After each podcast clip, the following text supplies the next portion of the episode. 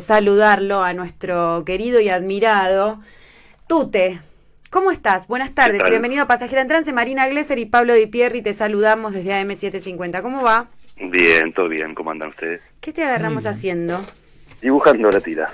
Wow, o sea que estás eh, mientras eh, te hacemos la entrevista estás dibujando la tira. Sí, estaba este, escaneando la tira para ponerle el color y mandarla, que es la que tiene que salir mañana, así que...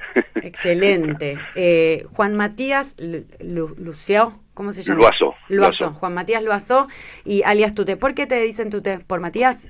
Matías Matute Tute. Perfecto. Es como por vagancia, viste que los, los seudónimos siempre se ponen ahí al principio de nuestras vidas por algún atorrante que lo que busca es poder llamarte rápidamente de alguna manera que, que este, suele incomodar al que es llamado, ¿no? Te gusta igual. en este caso tú te, no me incomodaba, era, este, me acostumbré y después ya, qué sé yo, me decían Matías o Juan y no me daba vuelta. Me acostumbré mucho a que me dijeran Tute y cuando tuve que buscar una firma artística la tenía muy servida. Es muy lindo, Tute, es, eh, gráficamente está bueno. Tute, eh, bueno, yo tuiteé hace unos días que te iba a hacer una entrevista y hoy saliste en página 12 contando que, que sacas un libro. Eh, hace un tiempo sacaste dos libros con tu trabajo, uno se llama Todo es político y el otro nuevo, este, el que hablas hoy, es Super Yo. ¿Qué tal te está yendo con la acogida del público lector? Bien, bien, bien. Bien, son dos libros bien distintos. Uno es este, directamente el material relacionado con la, la, política, la vida política del país, y más allá de la vida política del país, de lo, de lo que a uno le pasa este, con las distintas coyunturas, ¿no? Eh, y, el otro reúne el material de los últimos años relacionado con el psicoanálisis, ya sea mm, por lo que uno labura en el consultorio como paciente, la mirada del analista o las cosas que uno lleva al diván, ¿no? Es decir, los, este, tópicos eh, comunes de, de, las cosas que nos pasan y que pensamos y que sentimos y que después llevamos al consultorio.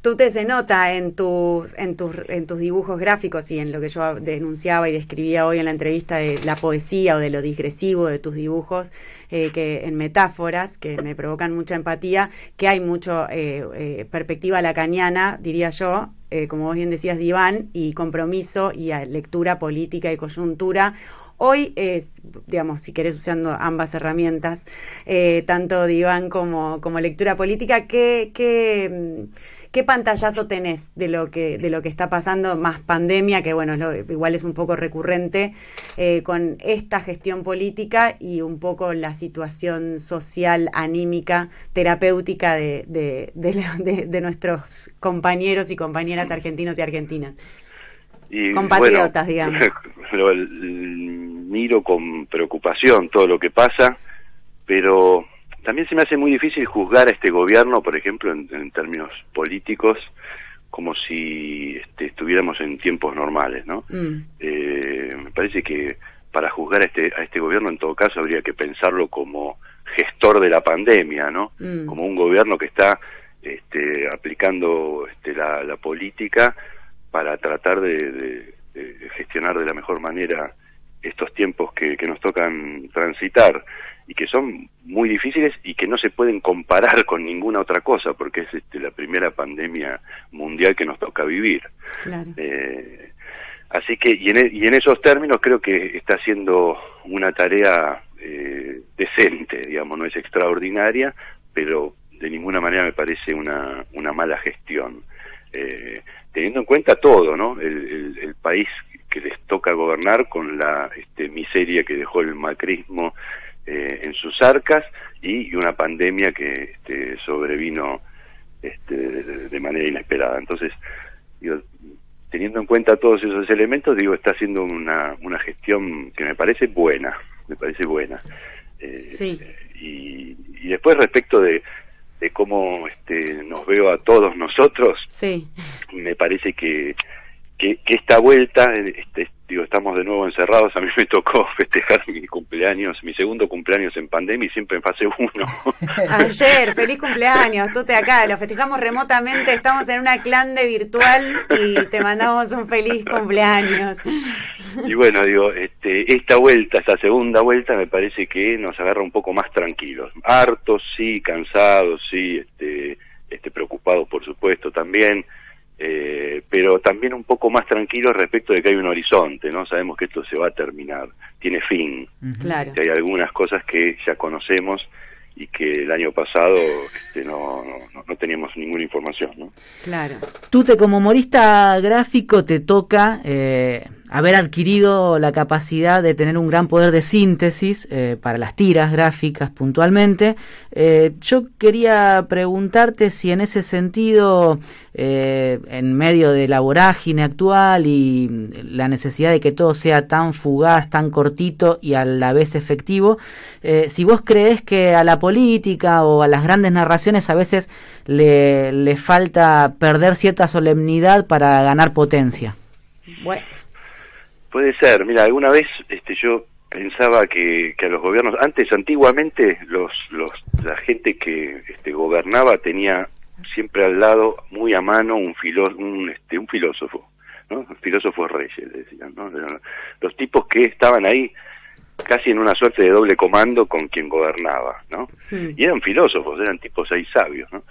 Este, y, pensaba, así como hay consejos consultativos respecto de la economía o de, este, qué sé yo, el desarrollo de, una ciudad o de distintas cosas, digo, no estaría mal pensar al arte cerca de la política, ¿no? No, no estaría para nada mal. Pensaba qué, qué aporte este, podría hacer eh, el artista o la artista desde su lugar a la política, ¿no? En términos de ideas creativas, de cosas que por ahí a los políticos, por tener otro tipo de marote, ¿no? que suele ser mucho más pragmático este, y menos volado, eh, se le puede aportar para sumar. ¿no? Sería interesante, no sé, es como una, una idea que vengo este, pensando hace rato y que no tengo idea de cómo se este, podría materializar ni de qué manera podría este, sumar verdaderamente, pero me imagino, sospecho, que podría haber alguna este, algún camino alternativo este, pensado, imaginado por, por un este, cuerpo de artistas que acompañen, digo, mm, preocupaciones políticas, ¿no? De orden político. Es una tú te le, recordamos a la audiencia de Pasajera en Trance que estamos hablando con el dibujante y poeta Tute, que diciendo una gran idea, me parece una gran, gran idea, eh, sobre todo porque comunicacional, hay algo comunicacional que evidentemente no llega porque hay discursos confrontados entre no verdades y posverdades. Digo, hay una cosa muy, eh, como vos bien decías, pragmática o dogmática de una manera de conducir y comunicar, medio que quedó vieja o vetusta o, extemporánea a lo que es hoy la transformación social del mundo globalizado. ¿Cómo, y es con esto eh, te dejo ya dominguear o, terminar la tira de mañana, ¿cómo te, te ayornaste con este cambio de paradigma? Sé que tenés una hija eh, y, que, y que, digamos, una nueva perspectiva, tanto feminista como ambiental, como esto de globalizado y, digamos, y pelear contra algo más grande que, el modelo económico, que es el neoliberalismo, que se ha metido digital, ha digitalizado el deseo, vivís, digo... Sí, tengo dos hijas. Ah, una adolescente eh, y una de ocho años, otra de ocho años. Pero niñas. Dorotea y Olivia, sí. Eso, Dorotea y Olivia, niñas. Y sí, bueno, esto del cambio de paradigma este, fue muy fuerte, fue muy veloz y modificó muchas cosas y y después yo como dibujante, como artista, mm, trato de, mantenerme en mi tiempo, ¿no? Si, hay algo que me da terror es de caerme del tiempo, ¿viste? Mm. Esta cosa de, de, ver este, en otros artistas cómo se quedan en el tiempo y pasa, ¿no? Pasa la historia, les pasa por al lado, ¿no? Y ya este, no, no la ven. Mm. Eh, eso es algo que siempre me, me, me genera este, no sé, preocupación, ¿no? Claro. Eh, y por supuesto, la, revolución feminista vino a abrirnos los ojos a todos, a todos y todas, y nos dejó además frente a una cosa que de, estas que son medio insólitas, ¿no? Que vos decís, ¿cómo no nos dábamos cuenta de esto antes, no? ¿No? Es como, ¿cómo decir? este Che, en el avión no se puede fumar porque resulta que si te prendes un pucho en la, en la primera fila, eh, los de atrás lo, lo, morfan, digamos, no hay manera de que... Claro, claro, pero había de no joder al otro, digamos. No hay manera de no joder al otro haciendo eso que... Este, bueno, y, también era como muy evidente, y sin embargo durante años se fumó arriba de los aviones. Bueno, esto es parecido, ¿no? Vino, tuvo que venir este el feminismo con su este, veloz revolución y arrasadora revolución para abrir los ojos de muchos y de muchas, este, y que y que por supuesto todo lo que todo lo que me este, todo lo que me conmueve de alguna manera queda después impregnado en lo que hago. Así que modificó este, sin duda nuestra manera de pensar y, y, así como modificó nuestra idea nuestras ideas este también se modificaron nuestras producciones. Así que mi laburo sí está sensiblemente modificado por, por el feminismo y aparece de hecho mucho ahí en el, libro que mencionabas en este todo es político no en todo es político aparece mucho. Y en esto del super yo, me imagino que alguna cosa también estará trasladada allí. Bueno, la paternidad, ¿no? Que, que, también en pandemia y en todo se, se ha visto también muy reflejada. Sí, porque bueno. El deseo. Super yo justamente tiene que ver con, con eso. Ahí es, eh, este libro tiene en la tapa un espejo, ¿no? que es un berretín que tenía ahí de, este, desde hace tiempo de sacar un, un libro que, que, tuviera un espejo que la gente lo alzara y se, se viera reflejada este, de entrada en el libro, ¿no? Es imposible este, no, no generar identificación, por lo menos desde la obviedad de verse este, espejado.